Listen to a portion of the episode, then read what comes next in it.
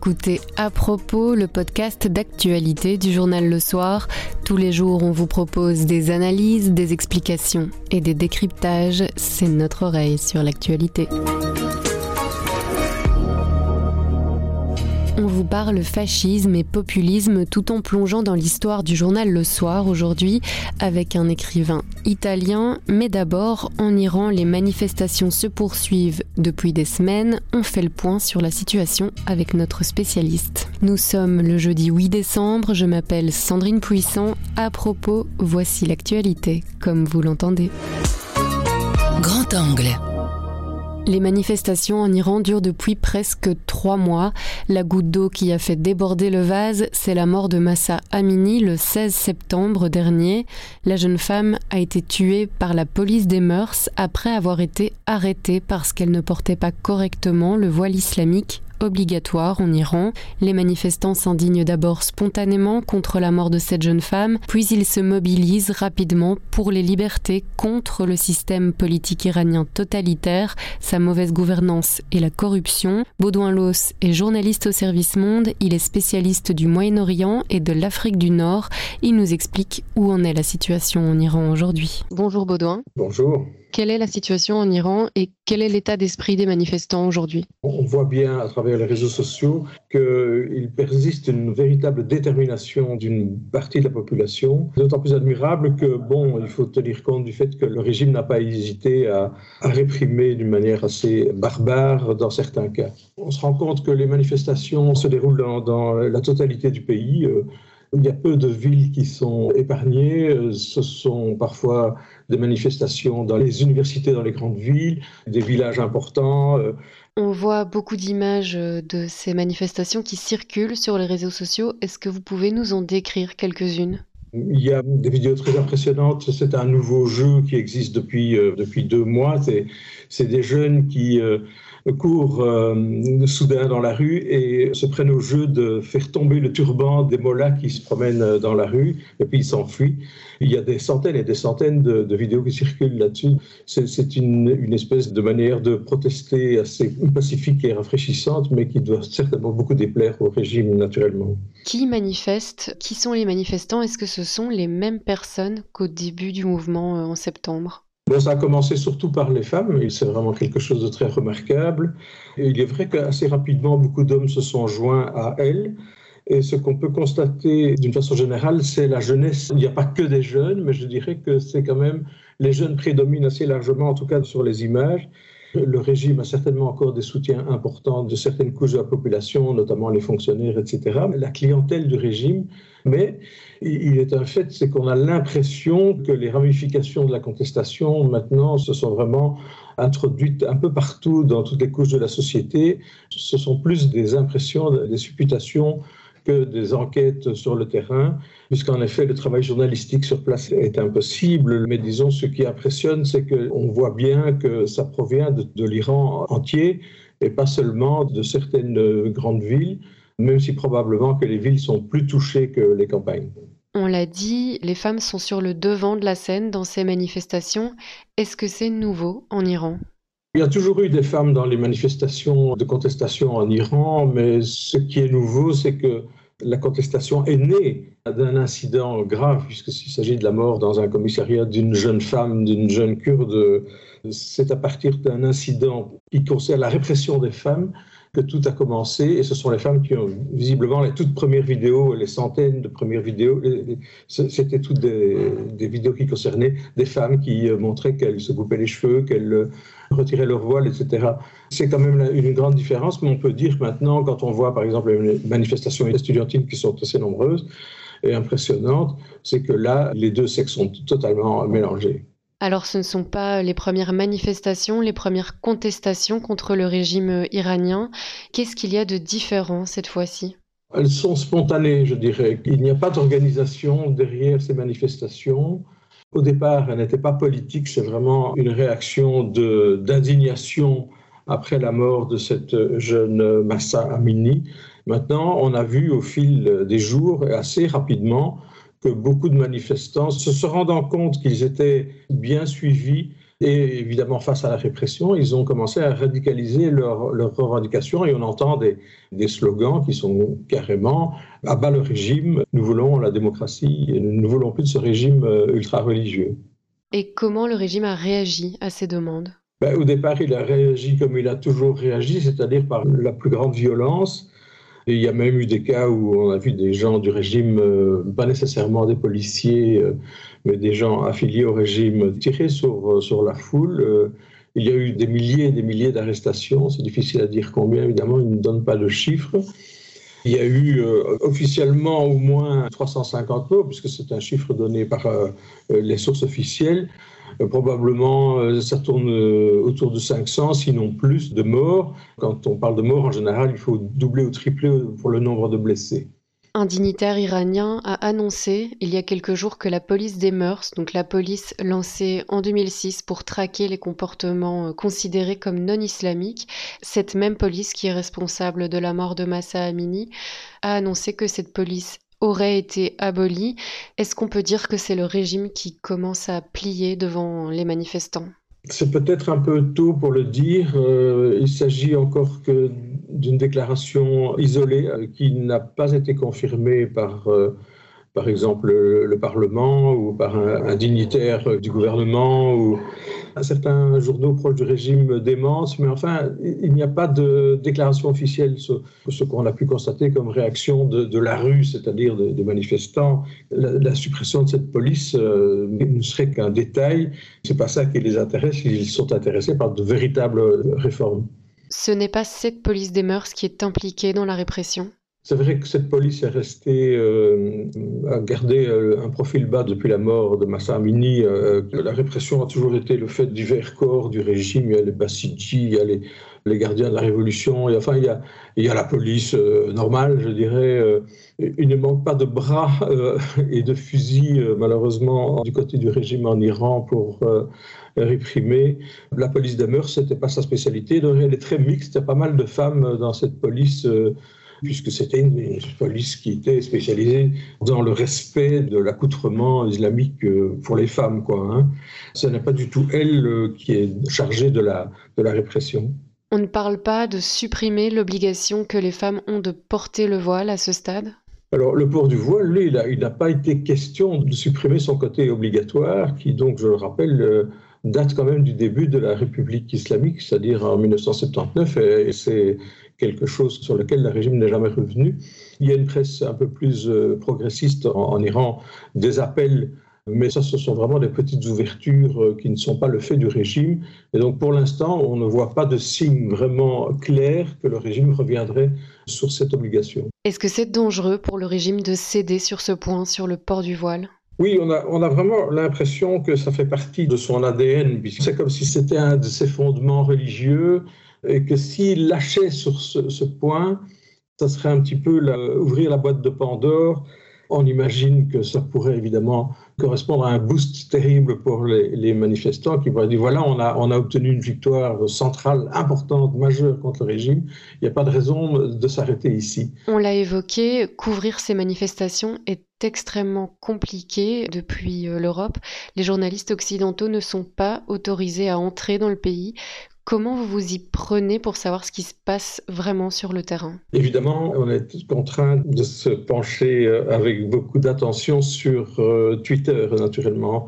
Et on a vraiment peur que ce réseau social disparaisse un, jour si M. Musk décidait de le supprimer après l'avoir acheté ou d'en rendre son usage plus malaisé, payant, etc parce que vraiment sur Twitter, on voit euh, des milliers et des milliers de vidéos circuler. Alors évidemment, on connaît l'une ou l'autre personne euh, source qui euh, s'est spécialisée, quelques Iraniens, quelques professeurs d'université à gauche et à droite en Occident, des journalistes, parfois d'origine iranienne, etc. Et ça permet d'avoir une vue globale, mais malheureusement, on ne peut pas vraiment enquêter d'une manière euh, totalement euh, approfondie, étant donné que euh, le régime ne donnerait certainement pas de, visa aux journalistes occidentaux pour l'instant. Quelle est la réponse des Européens? Pourquoi c'est exclu d'intervenir ou de sanctionner? En fait, les, Européens sont, mal placés, ils sont un peu assis entre deux chaises. Évidemment que D'un point de vue moral, euh, on aimerait bien soutenir, euh, les dirigeants aimeraient bien soutenir euh, les revendications de la partie de la population qui manifeste. Que faire Ce régime ploie déjà sous les sanctions américaines depuis longtemps. Elles avaient été accentuées en 2019, ou 18 déjà même par Donald Trump quand il a dénoncé l'accord sur le nucléaire iranien. Les sanctions économiques, euh, c'est inutile, elles sont déjà énormes contre ce pays. Euh. Et les Européens, au contraire, ils aimeraient bien amadouer le régime pour que, avec la nouvelle administration Biden, on puisse euh, remettre ces accords sur pied. Les Européens n'ont pas envie de rompre avec Téhéran pour l'instant. Aujourd'hui, quel est votre sentiment sur ce qui va se passer en Iran? Quelles sont les perspectives ou les issues possibles à cette crise? On peut difficilement se montrer optimiste parce que je pense que la situation peut continuer à pourrir longtemps. Elle est pré-révolutionnaire d'une certaine manière. Les slogans de la contestation, visiblement, sont devenus de plus en plus radicaux. Bien souvent, les gens veulent tout simplement le renversement du régime et l'avènement d'une démocratie maintenant. Il y a une situation chaotique et une situation euh, pré-révolutionnaire, mais ça n'indique pas qu'une révolution pourrait vraiment éclore. Mais en même temps, ce régime est encore très solide. C'est lui qui a le monopole des armes. Il y a quelques petits groupes armés euh, clandestins en Iran, mais qui sont souvent réfugiés plutôt en Irak. Euh, c'est un régime autoritaire, un régime euh, dictatorial depuis longtemps, même s'il a des côtés ouverts, non pas à la démocratie, mais à la consultation populaire par des élections, mais qui sont souvent manipulées, etc. Les, armes sont du côté du régime euh, et visiblement il est encore assez uni. Et surtout, on le sent prêt à tout pour survivre, y compris à provoquer euh, des bains de sang. Et c'est pour ça qu'il est pour l'instant assez malaisé de se montrer optimiste. Merci Baudouin. Je vous en prie. L'écrivain italien Antonio Scurati a reçu le 16e prix du livre européen pour M, l'homme de la Providence, deuxième tome d'une trilogie consacrée à Benito Mussolini. Le Soir est partenaire du prix du livre européen depuis sa création. Antonio Scurati est donc passé par la rédaction. Son interview est à lire dans nos pages et sur notre site. Il nous a fait l'honneur de quelques mots en français pour ce podcast. Ensuite, c'est Béatrice Delvaux, notre éditorialiste en chef, qui nous dresse le portrait de l'homme et de son œuvre. Bonjour Antonio Scurati. Ah, bonjour. Quels sont les héritages qui existent toujours de Mussolini aujourd'hui? Je ne crois pas que le fascisme est présent. Bien sûr, il y a des mouvements et des groupes néofascistes qui sont horribles, mais l'héritage de Mussolini, comme vous dites, à mon avis, c'est dans les populismes.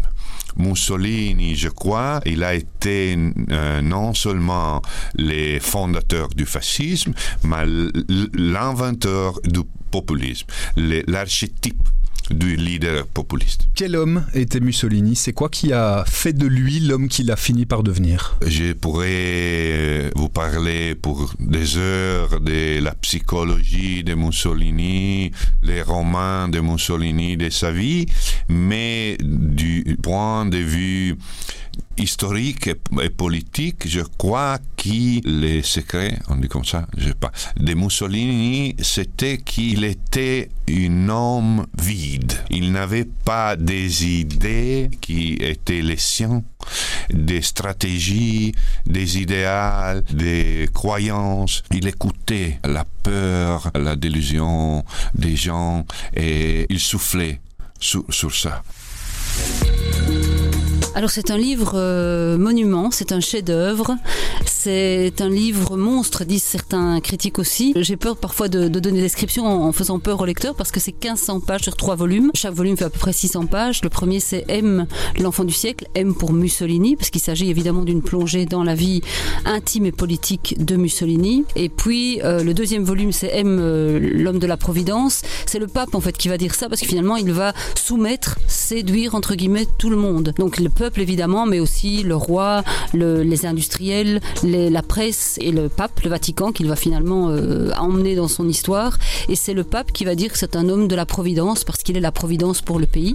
Ce sera suivi d'un troisième volume qui n'a pas encore été traduit, qui est déjà euh, en tête de toutes les ventes en librairie euh, en Italie, qui s'appelle Les derniers jours de l'Europe. Et ça, ce sera la partie antisémitisme pragmatique, c'est-à-dire qu'il le fait pour séduire Hitler, pour s'allier à Hitler, et c'est toute l'alliance avec Hitler qui conduira la, aux de l'Europe et à la perte finalement des deux leaders fascistes. Antonio Scoratis, c'est un monument de la littérature italienne? Non, pas vraiment. C'est un. Bon, il a fait des, des, fait des romans précédemment, mais c'est un professeur de littérature et d'écriture créative, et c'est un, un, homme courageux. Aujourd'hui, je le mettrais un peu dans la lignée de Saviano, Roberto Saviano. Vous savez, cet homme qui a écrit Gomorra, qui était cette enquête sur la mafia napolitaine, qui a aussi reçu le prix du livre européen, qui est venu ici à l'époque où il pouvait encore sortir. Il y avait des gardes du corps déjà. Ici, euh, c'est pas le cas pour le monde de Scourati. Alors, ce qui est aussi génial, en fait, c'est moins le.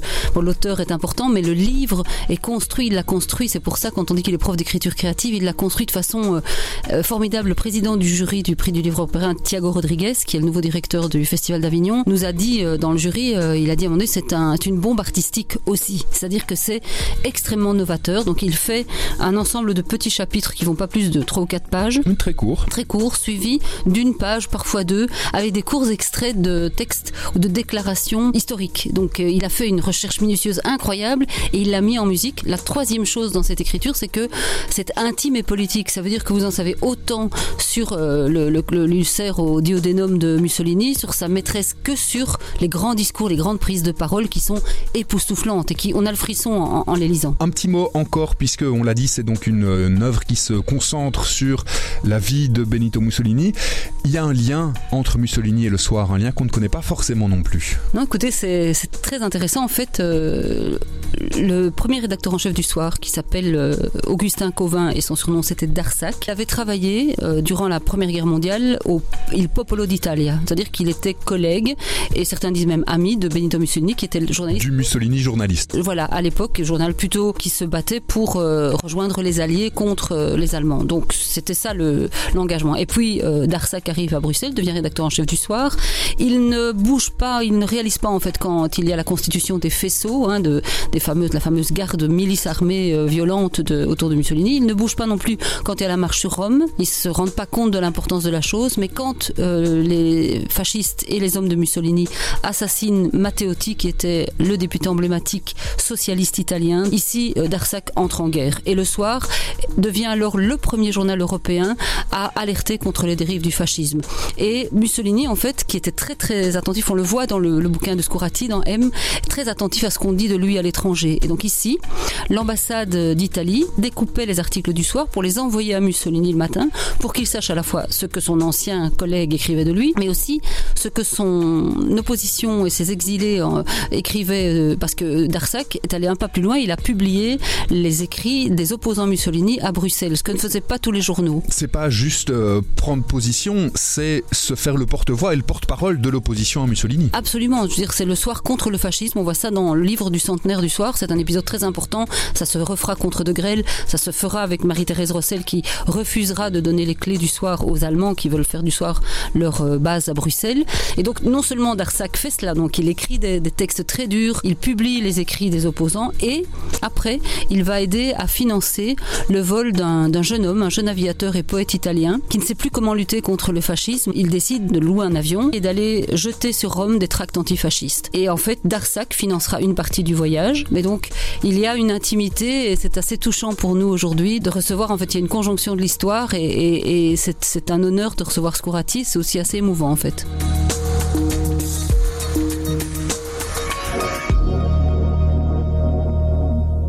À propos, c'est fini pour aujourd'hui, mais on revient demain dès 7h. En attendant, abonnez-vous, partagez-nous. Vous nous trouverez sur notre site, notre application et votre plateforme de podcast préférée. À demain.